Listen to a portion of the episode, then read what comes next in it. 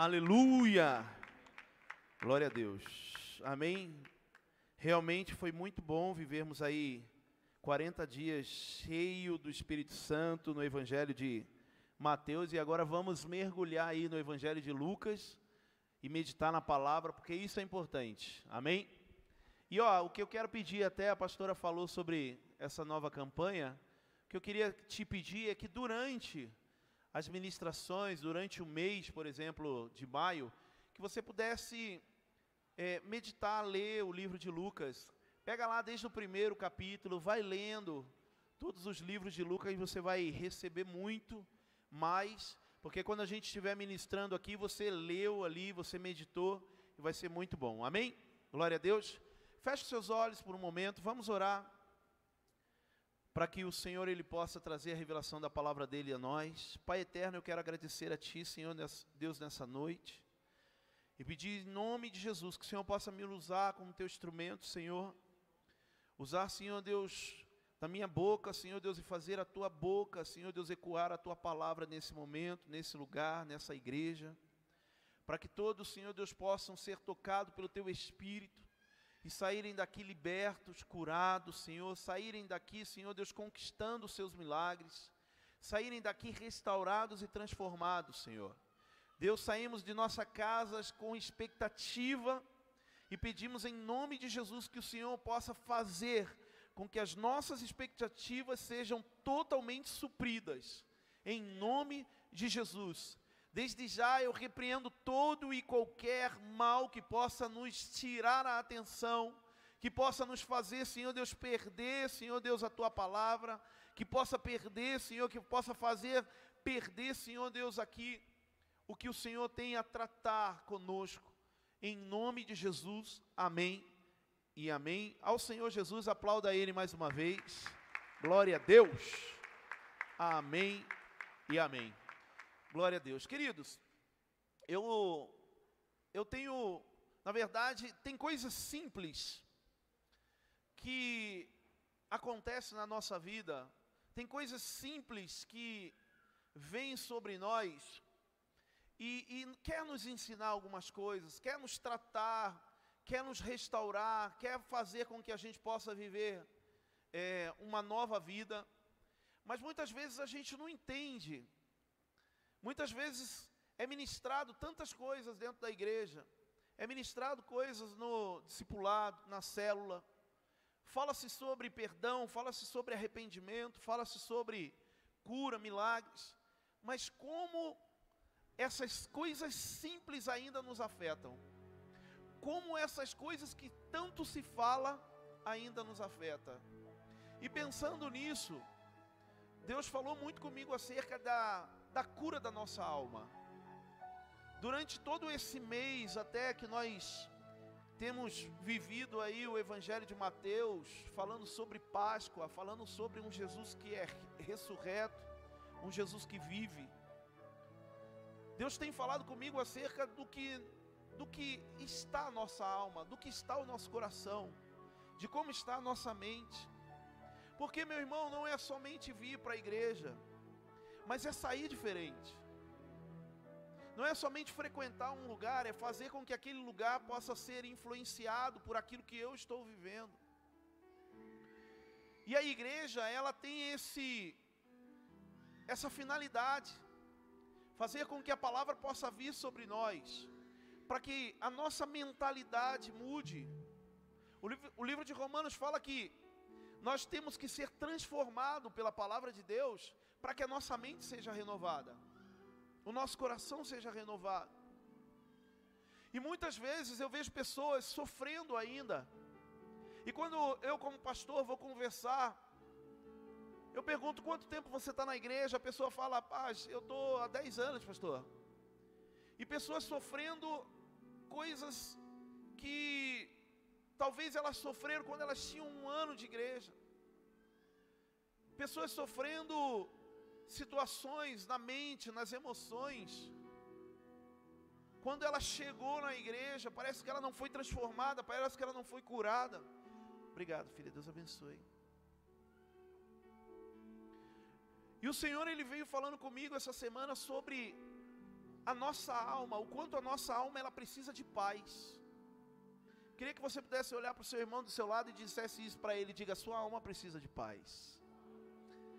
Tem um texto, João 14, versículo 27, se puder colocar aqui, eu vou lendo. O Senhor Jesus ele nos diz assim, ó: "Deixo-lhes a paz, a minha paz lhes dou. Não a dou como o mundo a dá. Não se perturbem os seus corações, não tenham medo." Então a palavra fala que Jesus ele nos dá paz. Olha o que ele diz: "Deixo a paz a vocês, a minha paz." Não é uma paz do mundo, não é uma paz qualquer. Não é uma paz sem crises, não é uma paz sem perdas. Não é uma paz sem circunstâncias difíceis. Mas é uma paz em que Jesus nos dá força para superar. É uma paz que Jesus nos ensina, nos dá sabedoria de como passar. Quem está me entendendo, diga aleluia. Então, se Jesus me dá, aí algumas pessoas perguntam, pastor, mas cadê essa paz que eu não consigo ter? Cadê essa paz que não vem em mim? E aí pergunta qual que é o problema? O problema é a alma, o problema é aqui dentro. A falta de paz, ela, ela influencia a nossa alma. Ou melhor, a falta de paz, ela está relacionada diretamente com a minha alma, com a sua alma. Isso é muito trágico, querido, por quê? Porque a Bíblia fala que nós, nós somos formados por espírito, alma e corpo. O espírito pertence a Deus, a alma, ela está em, em, em, construção, a alma, ela está em restauração, porque a Bíblia fala que o Senhor, Ele voltará e levará a nossa alma. Então a nossa alma está sendo ali restaurada, transformada, o nosso corpo, espírito, alma e corpo, o nosso corpo, é, nos, nós usamos para nos locomover, para fazer as coisas. Então nós sabemos que há algo muito importante para Deus, o espírito que vem dele e a alma que está aqui. E a alma, como eu disse, precisa ser restaurada, precisa ser transformada para que pertença a Deus, para que lá no dia do juízo nós estejamos com Ele, a nossa alma esteja com Ele. Mas como eu disse, tantos problemas, tantas situações difíceis que nos acontece e a nossa alma fica amargurada, a nossa alma fica ressentida. Isso é muito importante quando a gente fala de alma, porque o próprio Davi, o rei Davi, ele fala em Salmos 42, versículo 11: Por que está batida, ó minha alma? Por que te perturba dentro de mim? Se o rei Davi, em suas orações, em seus momentos de adoração, ele chega para Deus e ele diz: Por que está batida minha alma? Então nós sabemos que curar a alma, nós sabemos que tratar a alma é algo importante. Quem está me entendendo, diga aleluia. Então eu ter a minha alma curada, eu ter a minha alma sarada é importante. Estou dando uma introdução aqui para você entender onde nós vamos chegar e como nós vamos curar a nossa alma. O que é a cura da alma? Nós vivemos em uma sociedade em tempos difíceis, aonde notícias ruins vêm, aonde vemos tragédias acontecendo, aonde vemos escolas com com crianças sendo invadidas por monstros e indo lá e assassinando crianças.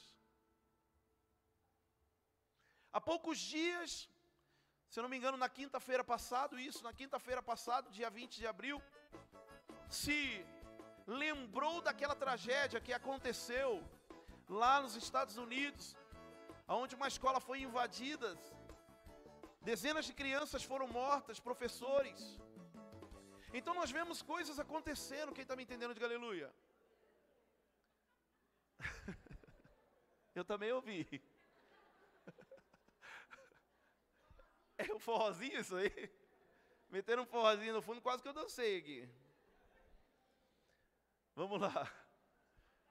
Glória a Deus. Então nós vemos fome, nós vemos doença, nós vemos tragédias, e isso tudo influencia a nossa alma. Quem concorda com isso? Isso influencia, isso está diretamente, sabe por quê, Danilo? Porque a nossa alma, ela está diretamente envolvida com as nossas emoções. Diga emoções. A nossa alma, ela está diretamente ligada e envolvida com, as nossos, com os nossos sentimentos. O que nós sentimos ao ouvir uma notícia, o que nós sentimos ao, ao ver algo, re, relaciona, ou melhor, influencia a nossa alma. Por isso que muitas vezes nós estamos indo para a igreja e, puxa, eu saí de um culto tão lindo, tão top, eu saí de um louvor, recebi um louvor tão forte, mas de repente, na semana eu recebi uma notícia ruim. Uma enfermidade veio na minha família, alguma coisa ruim aconteceu e parece que eu não recebi nada naquele culto. Por quê? Porque essa notícia me influenciou, ou melhor, influenciou a minha alma. E é isso que nós precisamos entender: que a cura da alma é a paz que Deus nos dá, para quando ouvirmos essas notícias, para quando passarmos essas situações difíceis, não sermos influenciados. Quem me entende, diga aleluia. Pastor, por que isso? Claro que nós vamos ser influenciados. Meu irmão, nós podemos ouvir uma notícia ruim, mas se eu creio em Deus, se eu tenho a palavra sobre a minha vida, se eu tenho uma alma curada, eu não vou deixar essa notícia ruim me intoxicar. Eu não vou deixar essa circunstância, eu não vou deixar essa situação afligir a minha vida, porque eu creio em Deus. Quem crê em Deus, diga aleluia. Quem crê no Senhor, diga glória a Deus.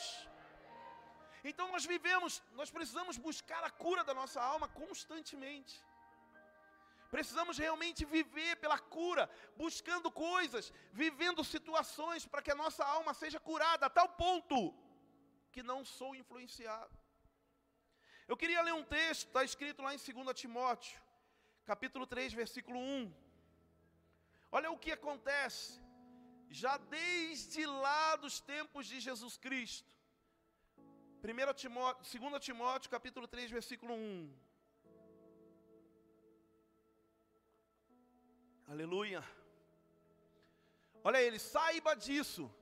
Nos últimos dias sobrevirão tempos terríveis. Tempos o quê? Tem acontecido tempos terríveis hoje? Amém ou não amém? Pode continuar. Os homens serão egoístas, avarentos, presunçosos, arrogantes, blasfemos, desobedientes aos pais, ingratos, ímpios. Tem acontecido isso? Olha que isso foi escrito há 64 anos depois de Cristo, ou seja, há cerca de 1900 e 40, 1960 anos atrás. Que aconteceria nos dias atuais. E temos visto realmente dias terríveis. Continuando, versículo 3. Sem amor pela família, irreconciliáveis, caluniadores, sem domínio próprio, cruéis, inimigos do bem. Próximo. Traidores, preceptados, soberbos, mais amantes dos prazeres do que amigos de Deus. Uau! Diga comigo, uau! Versículo 5. Tendo aparência de piedade, mas negando o seu poder. Olha o que a palavra do Senhor diz: afaste-se desses também.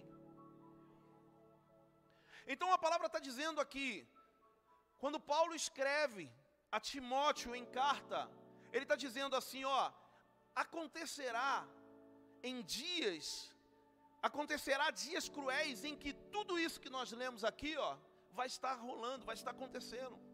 E aí a pergunta para mim e para você, meu irmão, se nós já sabemos de tudo isso, como está a minha alma para encarar essas coisas?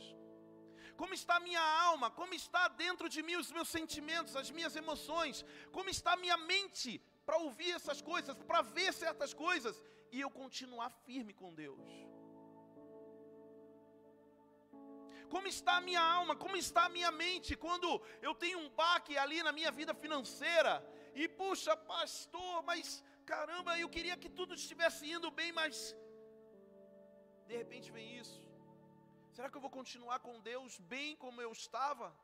Será que a minha vida com Deus não vai ser influenciada por isso? Quem está me entendendo?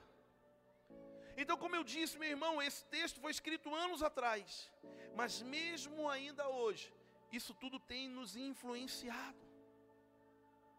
Só que eu quero dizer, se você é uma dessas pessoas que quando ouve notícias, quando recebe isso que que nos confronta, que nos desanima, se você é essa pessoa que precisa de cura da alma, está aqui hoje, você está no lugar certo. Deus vai curar a nossa alma, Deus vai restaurar você, Deus vai fortalecer você hoje, e você vai sair daqui mais apaixonado por Jesus Cristo, você vai sair daqui com um relacionamento ainda melhor com Deus. Quem crê, diga aleluia, diga eu creio, amém ou não amém? Por quê?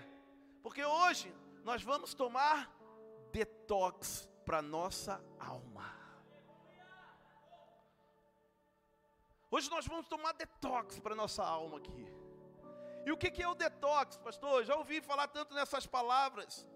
Detox, querido, é, é um suco, vamos dizer assim, é feito, que ele serve para desintoxicação. Se puder trazer para mim. Para você entender, o detox, ele é um processo pelo qual o corpo elimina toxinas, presta atenção, tá? e substâncias indesejadas que se acumulam no organismo.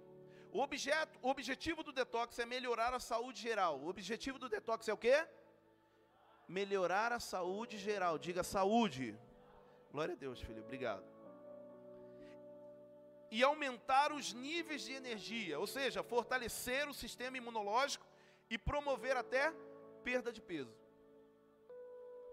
Hoje aqui as meninas prepararam ali, a pastora Cris preparou um detox para mim. Isso que eu estou precisando. O detox, de uma forma física natural, ele é um desintoxicante. Ele desintoxica, melhorando a minha, o meu organismo, fazendo com que o meu intestino comece a trabalhar melhor, com que meu rim comece a trabalhar melhor, não colocando tanto peso nessas coisas. Só que eu quero fazer hoje uma comparação do detox aqui que nós tomamos como um suco verde para o detox da nossa alma. O que, que é o detox da alma? Pergunte ao seu irmão, o que, que é o detox da alma? O detox da alma é frequentemente usado em contexto espiritual de bem-estar emocional para se referir a um processo de purificação emocional e espiritual. Resumindo, o detox para a alma, querido, são situações que nós recebemos de Deus para que a nossa alma ela seja desintoxicada. Se você entrou aqui com a sua alma desintoxicada, ou melhor, se você entrou aqui com a sua alma intoxicada, se prepara para tomar detox, para que você possa viver o melhor de Deus. Diga aleluia. E o que que o que que intoxica a nossa alma?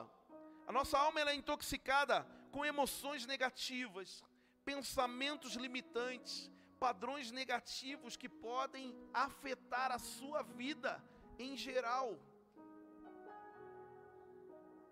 Tudo aquilo que vem de forma negativa afeta a sua mente, intoxica a sua alma. E como eu disse, intoxicando a nossa alma, ele nos faz viver uma vida em depressão, viver uma vida de tristeza, viver uma vida vivendo os prazeres do mundo e deixando de ser amigo de Deus. A nossa alma é intoxicada, querido, como eu disse, nada está bom.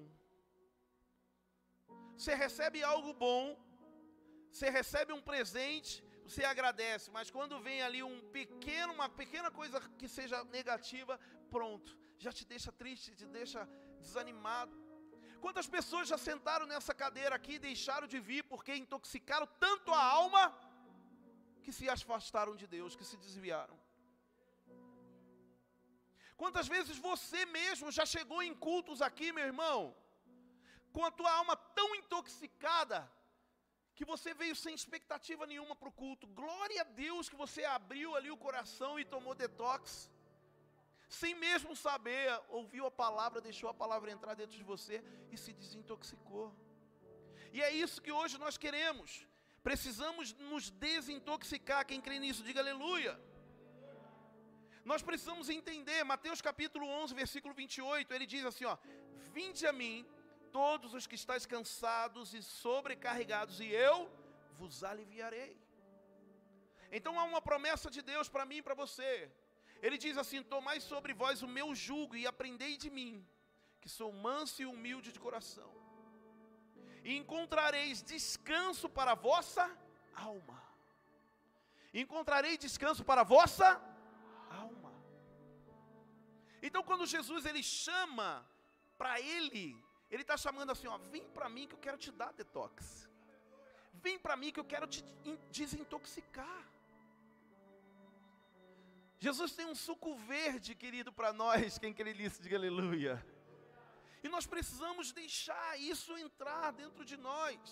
Não apenas vir por culto, para que eu possa ouvir uma música, para que eu possa ouvir um louvor, mas é pegar a palavra e deixar ela entrar dentro de mim para me limpar de toda a amargura, de todo o ressentimento, de todas as dores, de todos os pensamentos negativos.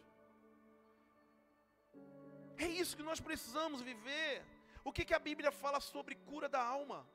Ela fala que Jesus, Ele é o nosso Senhor e Ele nos convida a estar com Ele. Olha para o teu irmão do teu lado. Olha bem nos olhos dele e fala assim: ó, Jesus te convida a estar com ele. Fala assim, ó, para ele tirar o peso da sua alma. Quem entende isso, diga aleluia.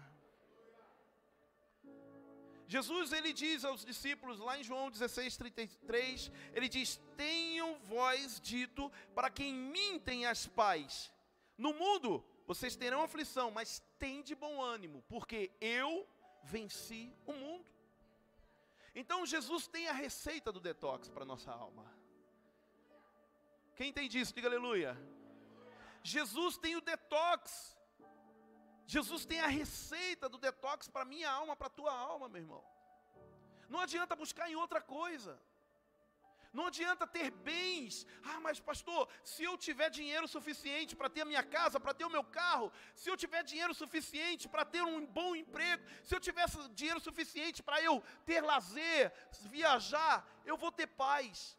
Quantos ricos têm bens, têm família, mas vivem em depressão e tiram suas próprias vidas? Quantos Aqui, que a gente conhece, próximo aqui de Alphaville, querido. Quantos que a gente já ouviu falar que tinham tantas coisas? Olha o que diz Jeremias 6,14, ele diz assim: ó, e curam superficialmente a ferida da filha do meu povo, dizendo paz, paz, quando não há paz. Olha para mim, Jeremias, sabe o que, que Edivar Jeremias estava falando? Jeremias estava falando assim: ó, há pessoas que pregam uma paz falsa, que é ter coisas, que é viver por prazeres, que é viver por alegrias. Porém, Jeremias está dizendo assim, ó, na verdade não há paz nenhuma em ter isso. Não estou dizendo que não devemos ter, meu irmão, é claro que eu quero ter. É claro que eu quero ter bens, é claro que eu quero ter uma casa, um carro, é claro que eu quero ter uma família abençoada, eu quero ter um bom emprego. Claro que isso você deve ter, mas a coisa mais importante que você deve ter na sua vida, antes de tudo isso, é Jesus, é a presença de Jesus, é Deus dentro de você. Por quê? Porque se você tiver tudo isso e por acaso perder isso, Deus ele vai te confortar e fazer você restaurar. Deus vai fazer você restituir isso, mas não tirar a sua vida, entrar em depressão, ficar aí triste, descontando nas pessoas. Quem está entendendo? Então diga comigo, diga eu preciso me desintoxicar. Quem entende, diga aleluia. Se nós falarmos sobre o que, que é desintoxicar aqui, é eu ter a palavra dentro de mim, é eu perdoar pessoas, é eu viver um arrependimento profundo no meu coração, é eu meditar na palavra de dia e de noite, é eu orar. Meu irmão, como eu disse, eu fico muito feliz de vocês estarem aqui, mas que o culto para você não seja suficiente para a sua vida espiritual estar bem. Sabe por quê? Porque se você vê que o culto não é suficiente para você, sabe o que você vai fazer? Você vai abrir a Bíblia na sua casa e você vai começar a meditar nela. Você vai começar a orar dentro da sua casa, você vai começar a ouvir louvores no carro, no seu trabalho. Sabe por quê? Porque você precisa de mais de Deus. Quem entende, diga aleluia. É isso que nós precisamos. E aí eu te pergunto, como eu disse, se o detox ele tem a ver com a nossa alma, se o detox ele tem a ver com os nossos pensamentos e sentimentos, eu pergunto a você: como está o seu coração? Como está o seu coração? Será que ele está contaminado por sentimentos ruins e pensamentos destrutivos? Tem uma tem uma pesquisa, querido, de uma doutora, uma neurocientista. Ela diz assim, ó, de 75 a 98% das doenças são originadas dos nossos pensamentos. 75 a 98% das doenças são originadas por nossos pensamentos. Vou dar um exemplo, ó, olha para mim. Sabe quando a pessoa lá ela tem um diagnóstico ruim? Ela estava bem, ela estava legal.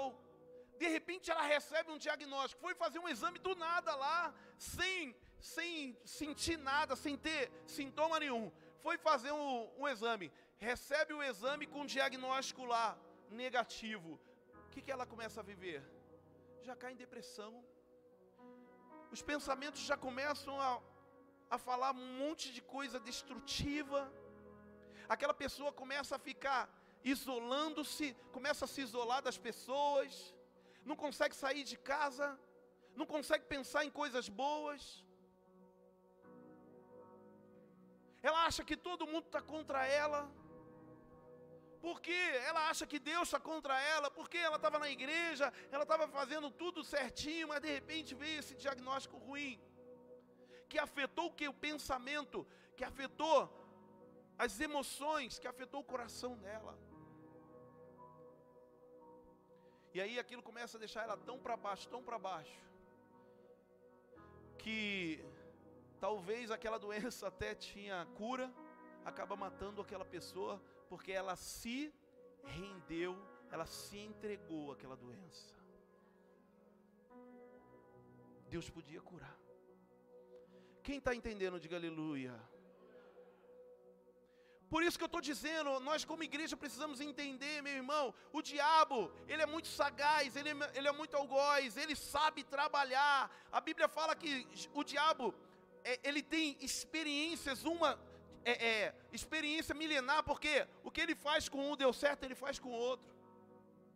E muitas vezes ele não precisa soltar os demônios dele, ele só precisa atingir o seu pensamento e o seu coração. Ele só precisa agir naquilo que você está pensando. Ele só precisa agir naquilo que você pensou depois de uma notícia. E é isso que nós precisamos viver, o detox da nossa alma todos os dias, para que os meus pensamentos se livrem de doenças. Quem entende isso, diga glória a Deus. Se você não tiver com as emoções bem resolvidas, não há muita coisa a se fazer. Meu irmão, se os meus pensamentos não estão bem resolvidos, uma doença muito fatal certamente te pegará. Sabe qual é a doença? A primeira de tudo, não é a depressão, não é, é estar longe de Deus. E é isso que nós precisamos entender. O que, que eu quero falar do teu coração? O meu coração o seu coração, ele não é confiável. Bota para mim Jeremias capítulo 17, versículo 9, por favor. Meu irmão, o nosso coração, ele não é confiável. Como assim, pastor? Por quê? Porque os nossos corações, eles se enchem de emoções. Os nossos corações, eles são influenciados por emoções. Jeremias capítulo 17, versículo 9, ele diz, olha assim, opa, não é isso não. Jeremias 17, 9. O coração é mais enganoso que qualquer outra coisa. Diga isso comigo, diga: o coração é mais enganoso que qualquer outra coisa. Meu irmão, nosso coração ele é muito enganoso. E muitas vezes a gente é levado, olha para mim, ou oh, muitas vezes nós somos levados pelo nosso coração a fazer coisas, a tratar pessoas diferente, porque o meu coração disse isso. Quantas vezes eu fui influenciado por pensamentos ruins, sentimentos ruins, e comecei a agir com as pessoas de acordo com aquilo que o meu coração estava dizendo. E o meu coração dizendo assim: não, essa pessoa é má. Mas muitas vezes aquela pessoa estava querendo me ajudar. E eu achando que o meu, o sentimento que influenciou o meu coração era certo. Porque certamente o meu coração não se engana. Mas a própria palavra de Deus, ela diz que o coração ele é mais enganoso que qualquer outra coisa. Sabe por que, que o nosso coração é enganoso, meu irmão? Olha para mim aqui, ou oh, tem alguém aí? Sabe por quê? Porque o nosso coração se enche de sentimentos. E muitas vezes, sentimentos que foram alimentados por pensamentos que eram enganosos, pensamentos negativos, que trouxeram emoção para nós e nos tornaram feridos, nos tornaram machucados. E aí nós começamos a agir contra as pessoas porque eu estou ferido. Eu começo a tratar pessoas porque eu tenho uma ferida em mim que veio de emoções. E de repente eu estou fora da igreja. Porque algo aconteceu comigo e com outra pessoa da igreja. Eu abandono a minha família. Porque algo aconteceu comigo e com alguém da minha família. Eu me distancio de pessoas. Por quê? Porque eu não estou legal. Meu coração está cheio de coisas. E aí eu começo a olhar com olhos diferentes. E aí eu começo a colocar culpa, eu começo a olhar que todo mundo é culpado, mas muitas vezes, querido, a doença está dentro de mim, no meu coração influenciado por sentimentos, influenciado por pensamentos. Quem entende isso, diga: Estou entendendo. Outra coisa que fragiliza o nosso coração é o pecado. O pecado ele fragiliza o nosso coração, ele deixa o nosso coração muito fragilizado e muitas vezes torna o nosso coração uma doença, traz ao nosso coração uma doença incurável. Meu irmão, imagina você ter notícia de uma doença incurável. Ter notícia de uma doença incurável, incurável é você olhar e não ter esperança. E a palavra fala que o pecado ele fragiliza o nosso coração com uma doença incurável. Glória a Deus. Aleluia. Que bom, hein? Obrigado, filho. Pergunta ao seu irmão do seu lado, diga o seu coração. Pode estar fragilizado a tal ponto de estar incurável pelo pecado.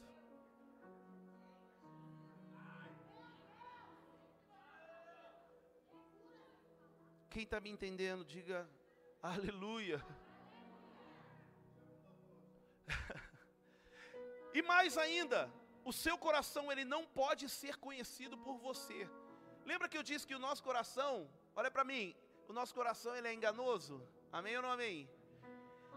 Além de o nosso coração ser enganoso, nós achamos que nós conhecemos a nós mesmos. Muitas vezes a gente acha que se conhece. Eu conheço o meu coração. Quando o meu coração fala, ah, eu conheço. Quando o meu coração fala, acontece. Quando o meu coração fala alguma coisa de determinada pessoa, e pode ter certeza, meu irmão, você não conhece o teu coração. Você não conhece o teu coração. Sabe por quê? Porque a palavra fala aqui, ó, quem é capaz de compreendê-lo? Nós estamos falando do coração. O coração ele é mais enganoso, ele pode ter uma doença incurável e ainda Deus diz assim, ó, quem é capaz de compreender? Quem está me entendendo? A palavra fala em 1 Samuel 16, 7: O Senhor não vê como homem, o homem vê a aparência, mas o Senhor vê o coração. Olha para mim, igreja, só quem conhece o teu coração é Deus. Só quem sabe o que você precisa é Deus. Só quem sabe o que você quer. Oh, obrigado. Meu bigode está molhado aqui. Só quem sabe o que você precisa para curar a sua alma é Deus. Não adianta buscar em outras coisas. Não adianta ler livro, querido, de autoajuda. O que você precisa é mergulhar na presença de Deus, é mergulhar na palavra, é viver por isso.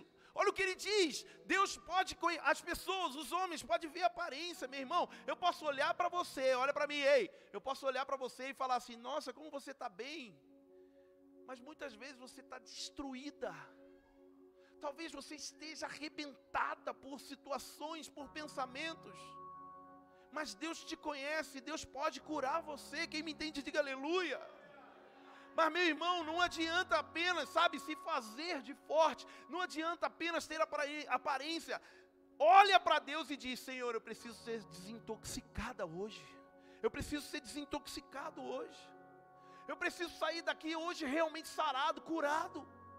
Por quê? Porque talvez domingo que vem você não consiga vir. Como assim, pastor? Quantas pessoas já falaram para mim, pastor Rodrigo? Eu parei de ir, mas não consigo voltar, não sei o que, que acontece. Quem aqui já ouviu isso de alguém? Que alguém que saiu e não consegue voltar, levanta a mão. Olha isso, gente. Olha aí. Sabe por quê? Porque olharam para o coração e acharam que sabia do que precisava e não foram a Deus. Olha para o teu irmão do teu lado e diga assim: ó, você precisa hoje tomar detox para a alma.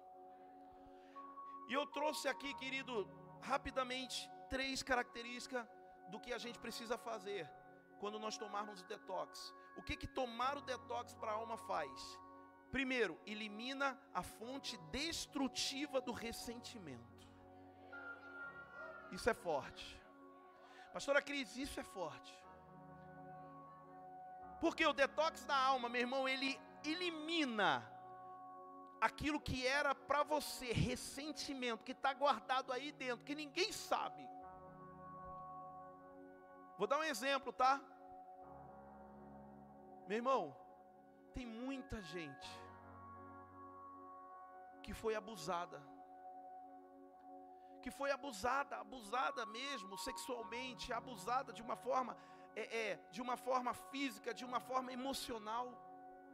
Tem muitas pessoas, homens, mulheres, crianças, que foram abusadas quando crianças, quando jovens, e aí guardaram um ressentimento, uma amargura tão grande, que não consegue viver bem, que não consegue, sabe, quando começa a fluir, quando começa a subir, quando começa a ter alegria em relação a alguma coisa, pronto, vem um peso e traz aquela lembrança. Sabe por quê? Porque é um ressentimento que está dentro de você. Alguma coisa aconteceu entre você e alguém. É um ressentimento, está lá guardado. Pastor, não me influencia. Meu irmão, deixa eu falar uma coisa que eu ouvi. Nós estamos fazendo um, um processo que chama 30 semanas e vamos trazer para a igreja aqui. Eu, como pastor, e os pastores estamos passando por esse processo de cura. Olha que lindo aí. Cura terapêutica da alma. E é falado nesses 30 semanas algo que eu achei lindo. Ele falou assim: ó, tudo aquilo que não se pode tocar no assunto com você, já é ressentimento, já é dor. Pastor, eu estou bem. Não, isso daí não me afeta. Mas se tocar no assunto, você quer falar sobre isso? Se você disser para mim assim, não quero falar sobre isso, já é ressentimento, já está doendo. Não, eu não quero pensar nisso, eu não quero falar sobre isso. Meu irmão, já é ferida, já é ressentimento. Hebreus capítulo 12, versículo 15. Coloca para mim, filho, por favor. Cuidem que ninguém se exclua da graça de Deus. Diga graça de Deus. Olha, olha o que, que o, o autor de Hebreus fala cuide para que ninguém se exclua da graça de Deus. Por que as pessoas se excluem da graça de Deus? Porque nenhuma raiz de amargura brote e cause perturbação contaminando a muitos. Bate no peito e fala assim, ó, diga assim comigo, se tem raiz de amargura aqui dentro, pode contaminar muita gente. Quem está entendendo? Isso é ressentimento. Nós nos excluímos da graça de Deus quando nós deixamos raiz de amargura crescer dentro de nós. Por isso que eu falo, ele diz raiz, ele não está dizendo fruto. Porque o fruto caiu, morreu, já era, mas a raiz está lá, meu irmão, dando fruto o tempo todo. Talvez há uma raiz de amargura, de ressentimentos, de coisas ruins que aconteceram dentro de você, que vira e mexe, passa um ano, passa dois anos, parece que tudo está bem, mas de repente, puf, vem aquele peso. Eita! Não importa o tipo e o tamanho da dor, mas a profundidade das raízes que essa dor ganhou em seu coração. Meu irmão, vou repetir: não importa o tipo e o tamanho da dor, mas o que importa é a profundidade das raízes que essa dor causou no teu coração. Então o que, que nós temos que fazer hoje? Tomar detox e cortar o mal pela raiz. Quem crê nisso? Quem quer isso hoje? Diga aleluia. Meu irmão, eu tenho certeza que Deus está falando com todo mundo aqui, sem exceções. A não, ser que, a não ser que você esteja aí falando assim: não, meu coração não precisa disso. Coração enganoso seu. E você não conhece. E aí, ó. Desgraçado. Desgraçado é sem graça, né? Sem a graça de Deus. Quem crê nisso, diga aleluia. Tomar o detox para a alma. Dois, purifica, ó, ó, purifica do envenenamento da inveja. Pastor, eu não sou invejoso, mas talvez o veneno da inveja veio na sua vida e trouxe tristeza, dor na sua vida para você. Pastor, eu não sou invejoso, mas talvez alguém invejoso trouxe contaminação sobre a sua vida. E, e tira você dos lugares, faz você não conquistar, faz você não viver as coisas boas. Quem está me entendendo, diga aleluia. Então nós tomamos detox para quê? Para nos purificar desse envenenamento. Jó 5:2, ele diz: "O ressentimento mata o insensato e a inveja destrói o tolo." Meu irmão, às vezes a gente acha que não é invejoso. Olha para mim. Às vezes a gente acha que a inveja não está dentro de nós. Mas deixa eu te perguntar uma coisa. Quando alguém está alegre, feliz por uma conquista, será que verdadeiramente você festeja com ela? Olha para mim, ó, muitas vezes é mais fácil a gente chorar pela tristeza de alguém, abraça lá e chora e fala: Eu estou contigo. Nossa, que dor que está acontecendo isso comigo. É mais fácil a gente chorar pela dor de alguém do que sorrir pela alegria de alguém. Sabia? Olha para mim. Meu irmão, muitas vezes tem inveja dentro de você, contaminou você, está como um ressentimento, uma amargura, uma raiz ruim. Por isso que hoje eu disse que são coisas simples que nos afetam. E ó, o que, que a palavra de Deus diz aqui que nós botamos 5, bota Jó 5:2. Pastor, eu não tenho paz, não sei o que, que acontece comigo. Bota aí Jó 5:2 eu não tenho paz. O que, que acontece? A inveja está te destruindo, seu tolo. Você está reclamando, eu não tenho paz, mas é você mesmo que está com coisas aí dentro. Pastor me chamou de tolo, vou embora dessa igreja. Não sou eu, é a Bíblia, meu irmão. Quem está entendendo? Quem está entendendo? Olha só, tem uma frase muito forte que diz assim: a inveja é quando você se ressente da bondade de Deus sobre a vida de outras pessoas e ignora na sua própria vida. Meu Deus. Três, o detox na alma neutraliza o ácido da ira. Ah, pastor, mas até Jesus se irou. Por que, que eu não posso me irar? seu endemoniado. Não vem me falar dessas coisas, pastor. Meu irmão, olha para mim, ei, ei. Tem gente que a ira ela tá tão aguçada dentro dela que não precisa nem falar, falar muita coisa, não precisa nem fazer muita coisa, é só dar um peteleco que pronto explode.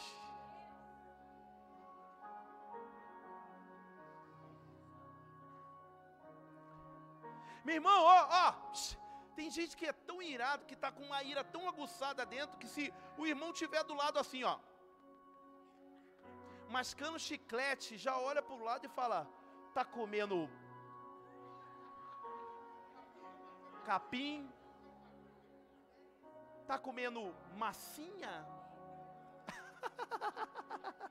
né, pastor Henrique? Hã? Meu irmão, tem gente que tem tanta ira que não pode dar habilitação para ele. Misericórdia. Eita, eu ouvi cutucando ali. Eu ouvi cutucando ali, gente. De vez em quando eu brinco com o Vitor, eu brinco com o Vitor, eu estou dirigindo com ele. Aí alguém passa, dá uma fechada, eu falo, Vitor, segura, agora eu vou atrás. Vou atrás, vou arrebentar, vou arrebentar. Aí eu, Vitor, vai pai, vai pai, vai pai. E o Samuel, pega ele, pai. Mas é brincadeira, gente. Ele sabe que eu brinco. Ele fala, agora, agora, vou fechar ele, vou bater com tudo. E aí, sabe o que, que eu penso? Tem gente assim. Tem gente assim. E aí, sabe o que, que a gente olha para uma pessoa dessa e fala? É louca.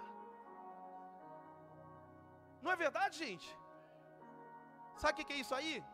Veneno da ira. Ou melhor, veneno não, ácido, porque ira é ácido.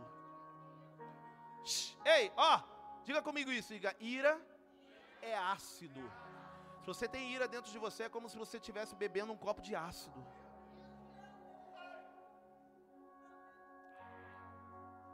O que, que a palavra fala sobre ira, pastor Rodrigo? Provérbios 29, 11, coloca para mim. Mais uma vez Deus tratando do tolo. Provérbios 29, 11. Olha aí o tolo de novo. O tolo da inveja é destruído. E o tolo da ira. O tolo dá vazão à sua ira, mas o sábio domina-se. Ah. Aplauda o Senhor Jesus. Olha para mim. Deixa eu te falar. Por que, que ele está falando domina? Meu irmão, a ira pode vir, mas tem que dominar. Olha aqui, ó. A ira pode vir, mas tem que dominar. Quem está me entendendo? Vou, vou, dar uma, vou dar uma comparação. A Bíblia, muitas vezes, ela compara a ira com fogo na, igre, na, na Bíblia. Ela rela, relaciona, quando se fala de ira, ela res, relaciona com a palavra fogo. Agora deixa eu te perguntar: o fogo não é bom para acender e fazer um miojo? Para esquentar um café? O fogo não é bom para se aquecer no frio. Amém ou não amém? Tem alguém aí? O fogo não é bom, meu irmão, lá para você esquentar, fazer a comida, fazer um arroz, fazer um macarrão. Não é bom. Mas e se esse fogo for demais? E se esse fogo, se você estivesse aquecendo lá, e de repente esse fogo começasse a alastrar, o que, que o fogo faz? Destrói, não destrói? E a ira? A ira pequenininha, você consegue dominar, mas se ela se alastra, destrói, mata. Então, meu irmão, domina-se. Porque isso tem sido um ácido na sua vida. E olha o que Mark Twain diz, ó, a ira é um ácido capaz de fazer mais mal ao recipiente em que está depositado do que a qualquer coisa sobre a qual seja despejado. Me entenderam?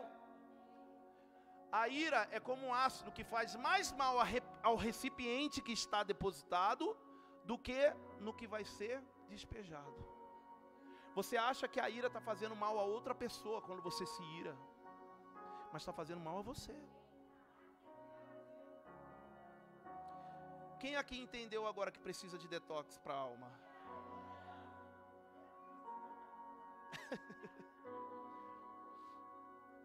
Tiago 1,19, eu encerro dizendo isso aqui, ó.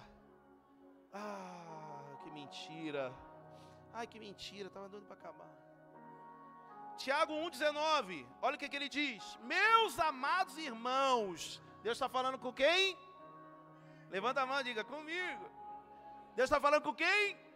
Oh, então, ó, então faz o seguinte, faz o seguinte, tenha, manda um beijo para a palavra de Deus. Eu te amo, palavra de Deus. Fala comigo mesmo.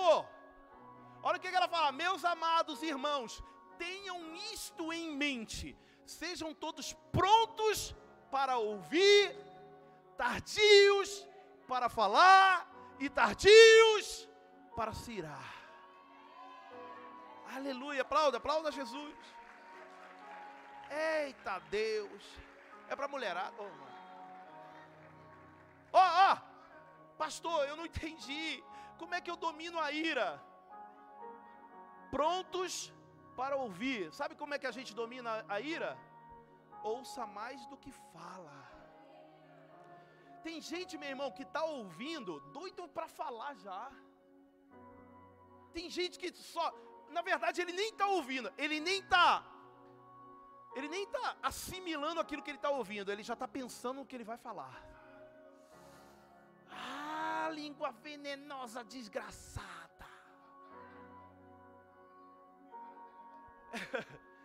Sejam todos prontos para ouvir. Então olha para o teu irmão do teu lado e fala assim: ó, ouça mais, para a ira não invadir você. Quem está ouvindo? Quem está ouvindo? E aí ele fala, tardio para falar. Por quê? Porque se eu falar menos, a ira, ela não é despejada. Meu irmão, ó, isso funciona, funcionava comigo. Sabe como? Eu e a pastora, eu brigava com ela, meu irmão, quando eu estava no mundo, brigava, falava um monte, xingava. Aí eu esperando que ela xingasse também, para a gente começar a discutir, para a gente começar a falar um monte. Aí ela ficava olhando para mim, me dava mais raiva. Ela não fala nada, fala alguma coisa. Aí ela não falava nada, aí eu saía. Ah. Aí a ira ia embora. ia embora a ira. Por quê? Porque essa foi sábia. Ó, oh, ouviu mais, falou menos e dominou a ira dela. E aí, consequentemente, não tinha outro discutindo, eu tive que calar. É isso. Quem está me entendendo, diga aleluia. Diga, estou entendendo. Amém ou amém? E eu quero hoje que a gente possa fazer um ato profético. Não somente eu vou tomar o detox para nossa alma, mas todos nós vamos tomar o detox hoje. Quem crê nisso, diga aleluia. Quem aqui já tomou detox? Deixa eu só falar uma coisinha aqui do detox, tá? Eu ministrei isso lá em São Paulo e falei isso para eles. Eu uma vez fiz a dieta do detox, eu e a pastora Sônia. Nós começamos a fazer uma dieta, eu estava com 96 quilos. Hoje eu estou com quase isso. De novo. quase isso de novo. 94. Eu estava com 96 quilos. Aí olhamos e falamos, vamos fazer uma dieta. Aí começamos a ler o que, que não podia comer. Aí disseram para a gente, ó, antes de comer, antes de tirar, vocês precisam se desintoxicar. Tirar coisas que estão intoxicando vocês. Toma detox durante 15 dias. E nós começamos a tomar detox durante 15 dias. Quantos dias? nós ficamos tomando detox. Tinha dia, meu irmão, que eu tomava. E aí tinha dia que eu olhava e falava assim: ah, não precisa não, né? Aí a pastora falava: precisa sim, é todo dia. Diga comigo, é todo dia. Deixa eu te falar uma coisa que eu aprendi tomando detox, meu irmão. Só para falar o resultado para você, eu estava com 96 quilos. Depois do final do, da dieta, eu fiquei com 78 quilos. Olha só, perdemos 18 quilos. Eu perdi 18 quilos não foi por causa do detox. Claro que foi alimentação, fazer exercício, um monte de coisa. Mas, o que, que o detox me, me, me ensinou? Que não era tomar um dia, era todo dia. Diga comigo, todo dia. Mais uma vez, mais uma vez, diga todo dia. Detox para sua alma não é tomar só hoje no culto, é todo dia. Você precisa ouvir a palavra, receber para sua vida, para sua alma e ser curado. Diga aleluia. Quem está me entendendo? Amanhã, o que, que você vai fazer? Detox para a alma, meu irmão. Depois da manhã, quarta-feira, quinta-feira, o que, que você vai fazer? Detox para a alma. Pastor, o que, que eu tenho que fazer? Detox. Palavra de Deus, medita, ora, ouve louvores. Tem uma vida em comunhão com Deus. Se relaciona com o Senhor. Está irado no trânsito? Bota um louvor, meu irmão. Quando você for falar um palavrão, vai tocar. Receba glória. Você fala, ah, glória de Deus. Hã? Tem gente que fala, ah, eu não falo palavrão, só dá um beliscão para ver. Ai, Jesus. Quem quer tomar detox? Mas antes, eu quero perguntar, do fundo do seu coração, quem precisa tomar detox aqui hoje para a alma e se desintoxicar? Amém? Eu preciso, eu quero. Minha alma está abatida, minha alma está aflita por situações, por pensamentos ruins, amargura, ressentimento, dores, medos, inveja. Diga glória a Deus. Queria que você pudesse ficar de pé então. Pastor, o que, que você quer fazer? Você quer. O que, que é melhor? Não tem não, quiser um. Pensa aí. Pessoal, faz o seguinte, ó. Rapidamente, tá? Você vai sair do seu lugar, você vai vir pegar aqui um copinho de detox e voltar para o seu lugar. Não toma ainda, tá? Todo mundo, ah, sou batizado. Não, não é Santa Ceia. Pode vir tomar aqui. Pega, volta no seu lugar e fique em oração aí para a gente orar. É detox da alma, hein? Oh, glória, pastor Lã. Eu vou tomar o meu copão aqui, ó.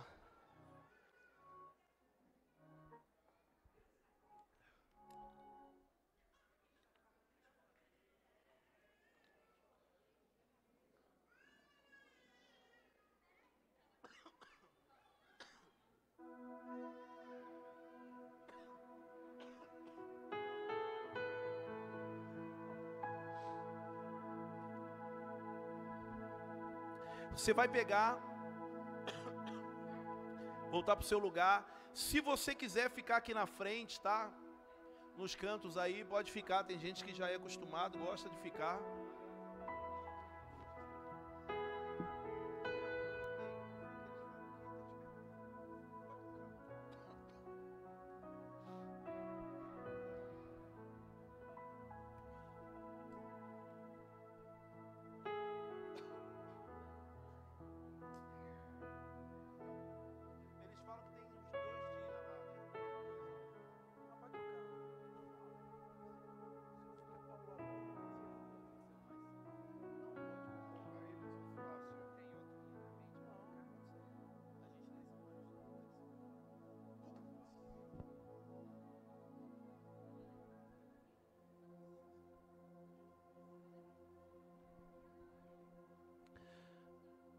Alguém aqui não pegou?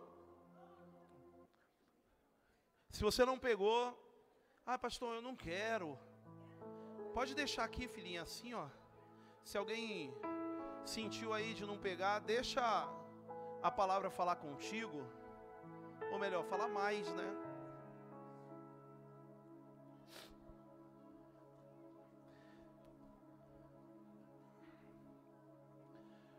Tem alguém comigo aqui?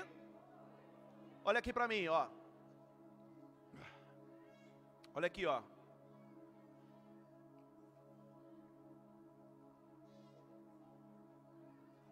Tem mais uma área. Ó, pessoal.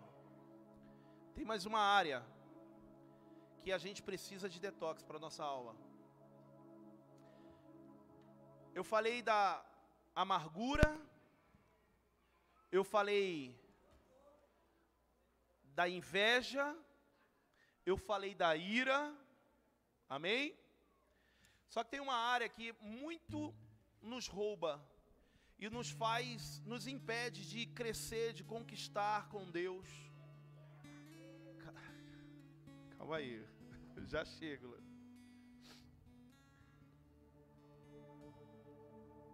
É o medo. Diga comigo, medo. Muitas vezes, o medo nos faz viver sentimentos ruins, pensamentos ruins, entramos em depressão por causa do medo, nos isolamos por causa de medo. E eu queria, bota para mim em 2 Timóteo 1,7. Eu queria ler esse texto, enquanto os meninos já deixam tudo pronto aí.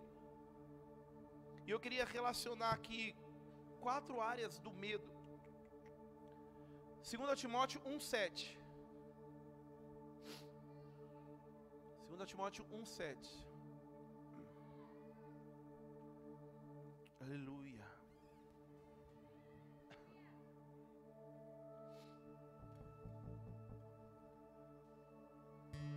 Um sete. Aí. Pois Deus não nos deu espírito de covardia, mas de poder, de amor e de equilíbrio. Eu quero falar uma coisa aqui, ó.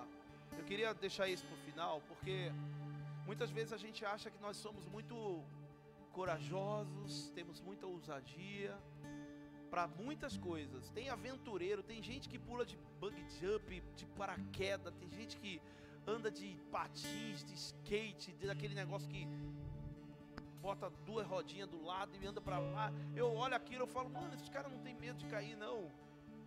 Tem gente que sabe, é aventureiro para um monte de coisa. Mas muitas vezes, em relação à alma, há muitos medos dentro dela. E a palavra fala que Deus nos deu espírito de. Espírito de. Ele não nos deu, ou melhor, perdão, Ele não nos deu espírito de. Ele não nos deu espírito de covardia, de medo. E eu queria relacionar quatro tipos de medo que muitas vezes nos aflige: medo de perder, medo da perda, o que, que é a perda, querido? Perder coisas, perder pessoas. Muitas vezes o medo de perder nos toma conta de tal forma que nos derrama em depressão, nos bota em depressão profunda. E é isso que nós precisamos hoje, curar a nossa alma em relação a essas perdas, em relação a perder coisas. Quando eu falo de perder, eu não estou falando apenas de perder, querido, alguém falecido, mas de perder o emprego, de perder bens. Isso tem muito levado pessoas a, a, a, a se entregarem em uma depressão profunda a tal ponto de tirar a própria vida. Eu conheço muitos que fizeram isso. Segundo, medo do fracasso. Qual área, por exemplo, que você tem medo de fracassar? Pastor, eu tenho muito medo de fracassar na minha família, na área da família. Eu tenho muito medo de fracassar como jovem, de não ter, dar certo, de não entrar um emprego legal, de não escolher uma faculdade boa. Qual área que você tem medo de fracassar? Por que isso? Porque nós temos que entender que meu irmão, quando eu confio em Deus, as coisas podem até dar errado, mas lá na frente, eu acreditando, tudo se endireitará. Então não tenha medo de fracassar, porque muitas pessoas que têm medo de fracassar não são ousadas a tentar algo novo. Medo da rejeição. Você passa por esse tipo de situação, se vê agradando a todos para se sentir aceito. Por quê? Porque tem medo de ser rejeitado. Sabe quando você agrada todo mundo? Porque você tem que ser aceito pelas pessoas. Isso é mal. Eu tenho que agradar um ao outro porque a palavra diz que eu devo amar o próximo. Mas eu não tenho que ter medo de ser rejeitado. Quantas mulheres, quantos homens não tentaram se relacionar de, de novo porque foram rejeitados lá atrás? Coloca a mão no teu coração, igreja, em nome de Jesus. O Senhor vai sarar você de qualquer rejeição que você possa ter sofrido na sua vida. E Deus vai trazer coisas novas e extraordinárias para você em nome de Jesus. Mas não tenha medo da rejeição, porque nós temos Cristo, nós temos Deus. E outro medo que eu queria colocar aqui para englobar tudo, medo do desconhecido. o que é medo do desconhecido? tantas pessoas que têm medo de coisas.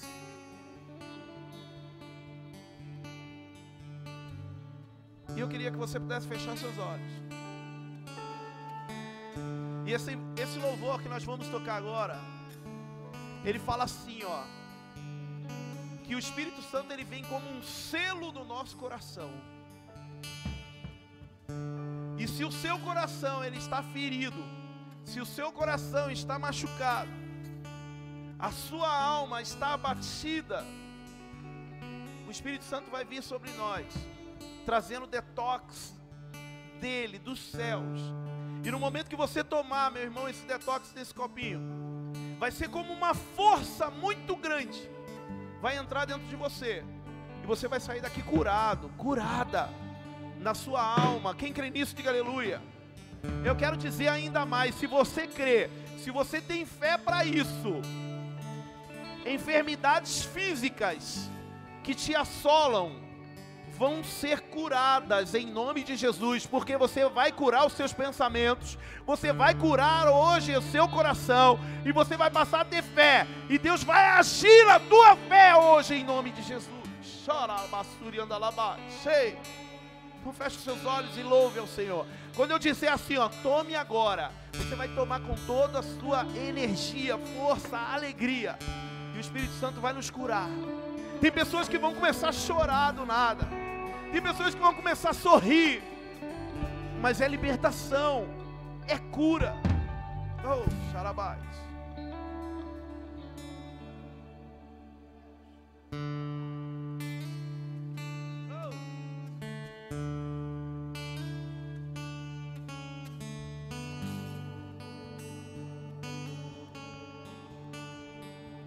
Começa a pedir para o Senhor o que, que você precisa ser curado. É na ira, é na inveja, são as amarguras, os ressentimentos, é o medo. Fala para o Senhor. É o pecado que invadiu a sua vida e veio como uma doença incurável.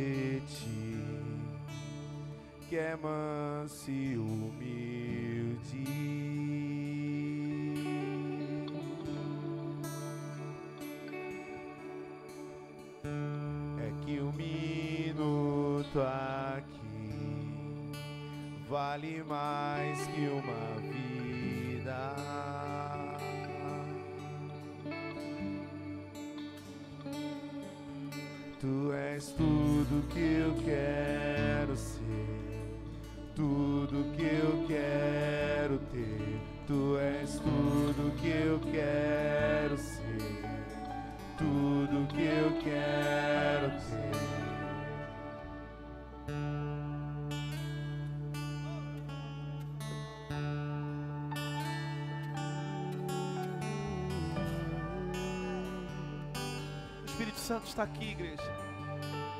Ele quer nos curar, Ele quer nos libertar, Ele quer nos desintoxicar hoje. Ele quer limpar nossa alma.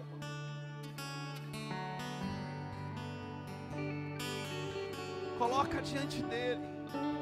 Coloca diante dele.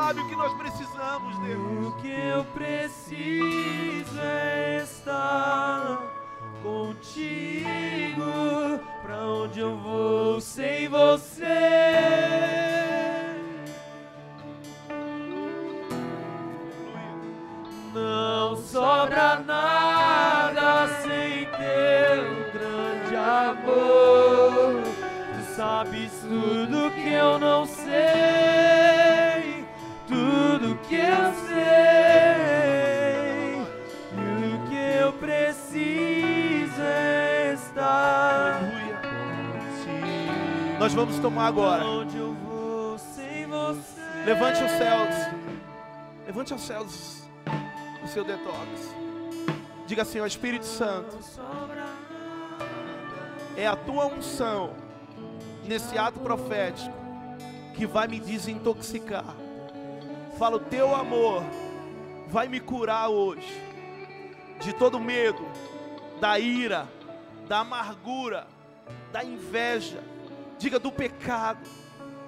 Diga, eu sairei daqui sarado pelo teu Espírito, em nome de Jesus. Toma o seu detox. Toma o seu detox.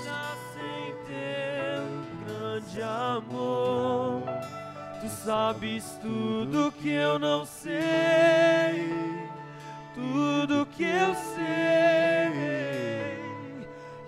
que eu preciso é estar contigo. E onde eu vou, eu te levo comigo, amar. Sinta-se curado, igreja. Sinta-se curada. Sinta-se sarado. Sinta-se liberto hoje. Sinta-se liberto hoje, liberta. Sinta-se forte. Sinta-se fortalecido, fortalecida hoje. Ei. Fortaleça a sua fé. Fortaleça o seu coração. Fortaleça a sua alma.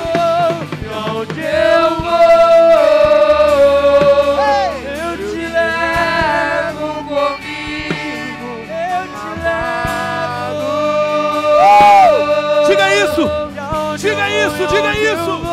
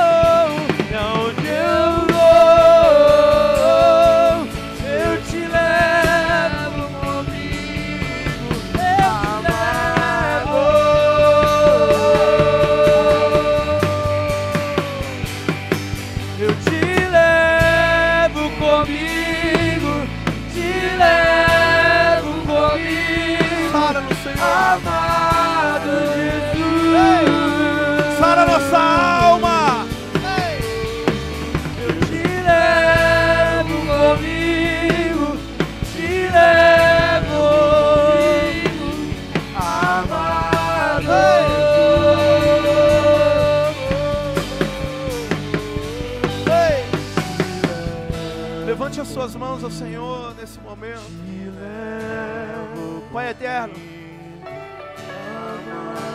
eu quero declarar sobre a igreja ACN hoje que a nossa alma está curada. Eu quero declarar, Senhor Deus, que há homens e mulheres fortes saindo desse lugar hoje. Que nenhuma amargura, Senhor Deus, raízes de amargura nos impedirão de viver, Senhor Deus, a tua alegria, a tua felicidade.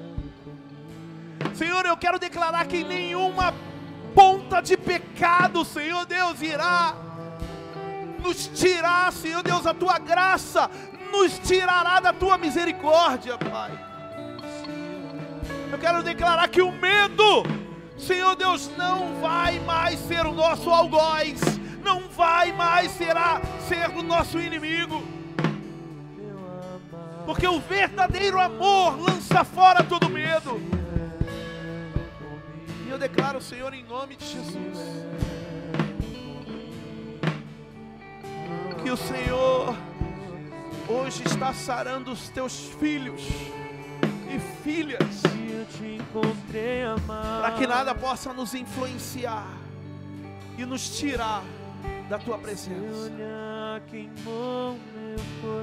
Eu quero dizer, igreja, que se você entrou por essas portas hoje enfraquecido por qualquer situação, por uma notícia ruim, por um diagnóstico, se você entrou por esse lugar recebendo alguma alguma ferida na sua alma, meu irmão, eu quero declarar hoje que o Espírito Santo ele entra com providências. Não porque ele apenas quer fazer, mas porque ele viu que você abriu a sua boca e disse para ele: Eu preciso ser curado. Creia em nome de Jesus. O Espírito Santo está nesse lugar, sarando a sua alma. Jesus. Eu queria fazer um, um apelo aqui. Feche os seus olhos mais uma vez. Se, te, se tem alguém aqui na igreja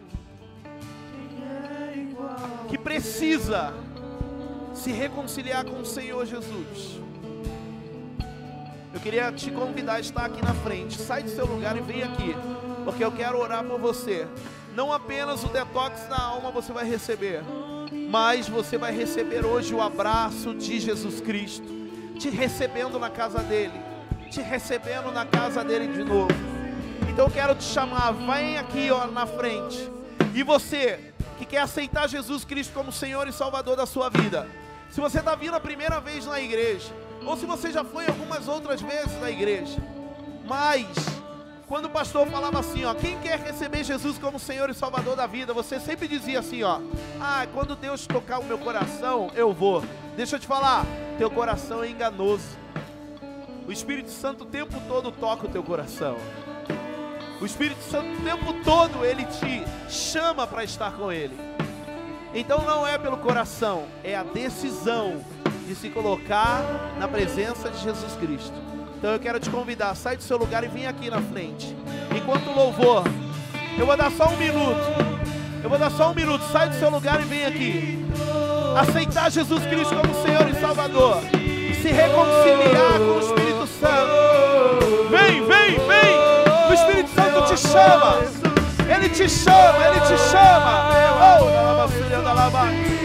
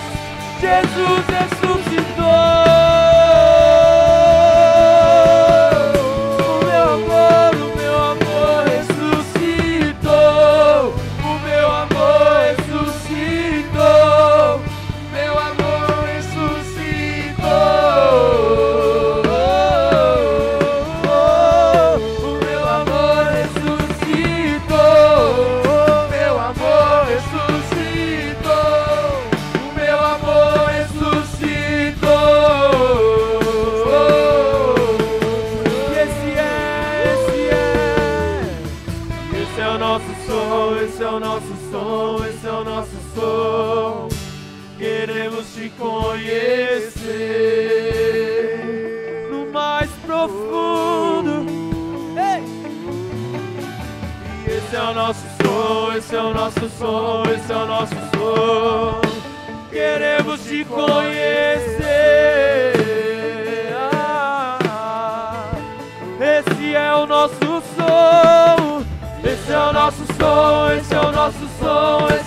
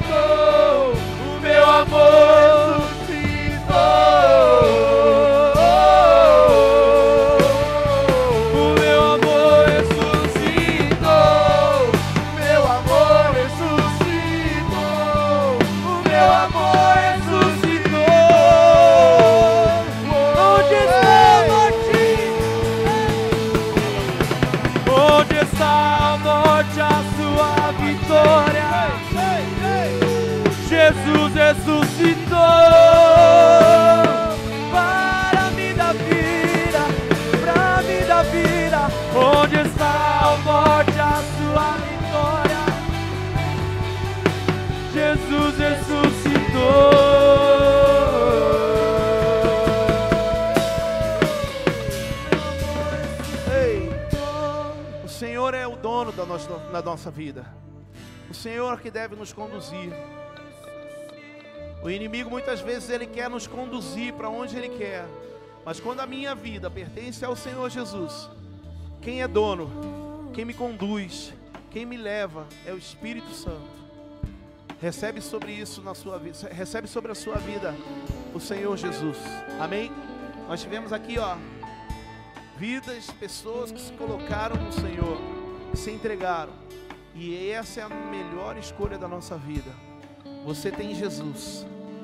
Você não está sozinho. Aplauda o Senhor, Jesus.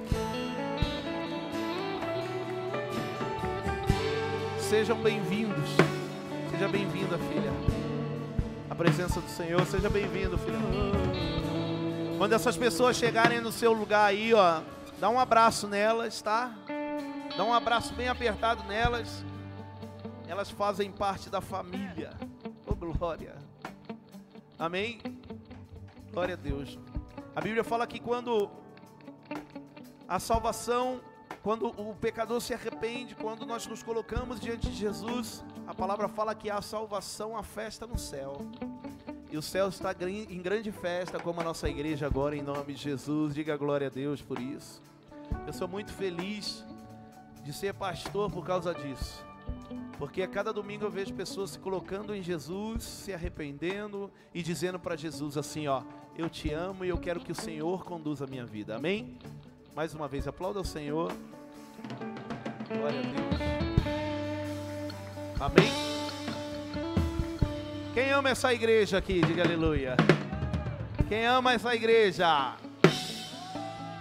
Eu quero te convidar agora, meu irmão, a ofertar por esse lugar. Se nós amamos, nós presenteamos. Se nós amamos, nós ofertamos. Se nós amamos, nós entregamos. E eu queria que você pudesse, com a sua oferta, olhar para essa igreja e fazer com que ela possa crescer através do seu dízimo, através da sua oferta, através dos seus votos, fazer com que essa igreja possa ainda mais alcançar pessoas, não apenas com a nossa estrutura aqui, mas com aquilo que nós queremos fazer em relação às, aos cultos online, nós queremos melhorar aqui as coisas para a gente fazer. Um culto online e alcançar mais vidas, mais pessoas.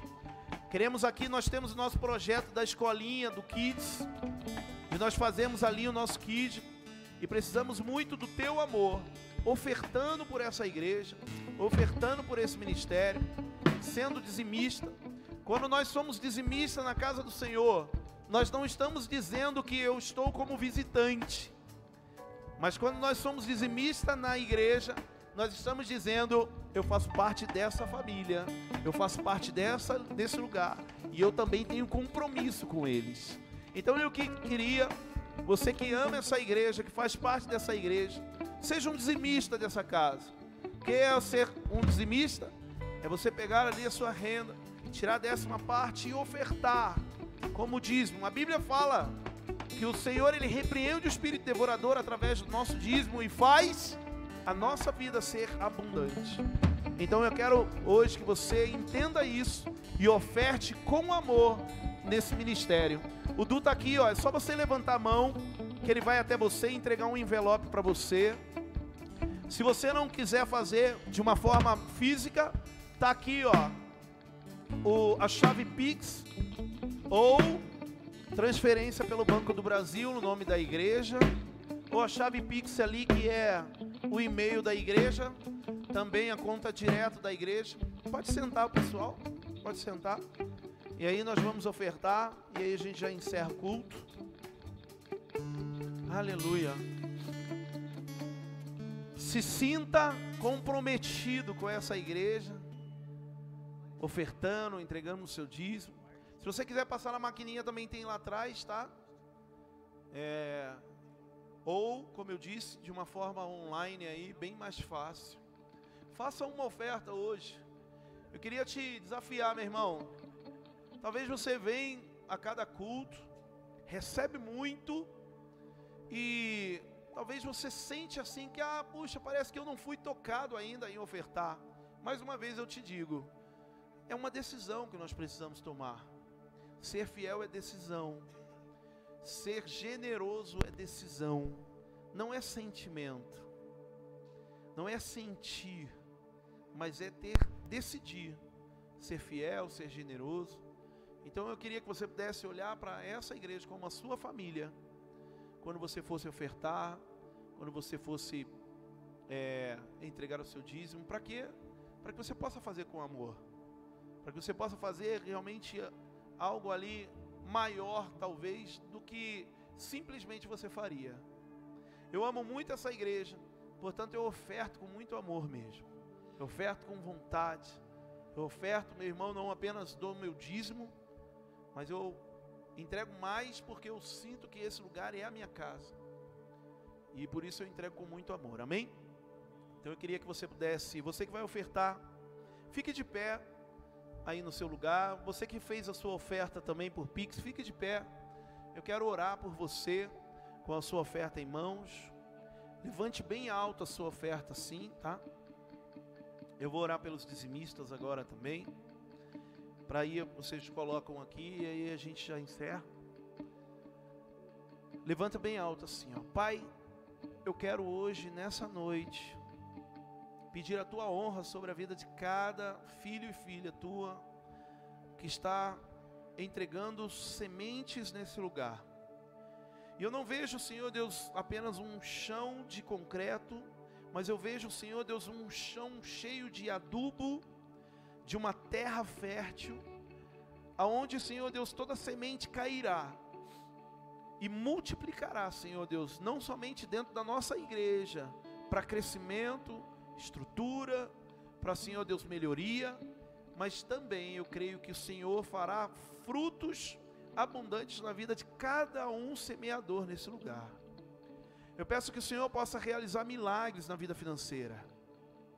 Senhor Deus, traga milagres, Senhor Deus, na vida daqueles que estavam sem expectativas, mas que através de uma oferta hoje fez brotar um fogo dentro deles, de fé, e essa fé, Senhor Deus, foi por intermédio dessa semente que trará grandes frutos e milagres em nome de Jesus. Eu oro pelos dizimistas, para que eles também sejam providos por Ti o tempo todo, porque não apenas sentiram, mas decidiram fazer parte da família ACN e ter o compromisso. Portanto, eu peço, repreenda o espírito devorador na vida deles, que o Senhor possa trazer abundantemente frutos em nome de Jesus. Amém. Pode trazer com alegria a sua oferta, o seu dízimo. Pode colocar aqui em nome de Jesus. Amém.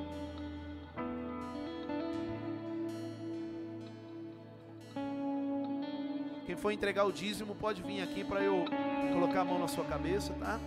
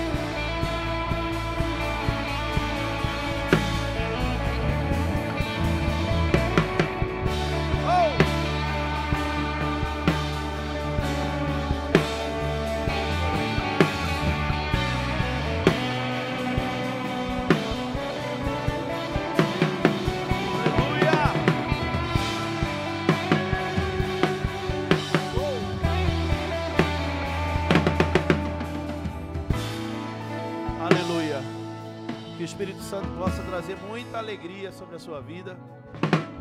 Eu quero desejar a vocês, meu amado, uma semana abençoadíssima, feliz, alegre, porque nós somos curados, a nossa alma está curada. Quem aqui quer nisso, diga glória a Deus. Então eu quero falar que a tristeza não vai tomar conta da tua semana, da tua vida. uma alegria grandiosa irá brotar dentro de você por causa cura do Senhor sobre nós em nome de Jesus. Amém ou não amém? Diga aleluia. Fique de pé. A pastora disse aqui, né? Nós estamos orando. Te peço para que você possa orar conosco.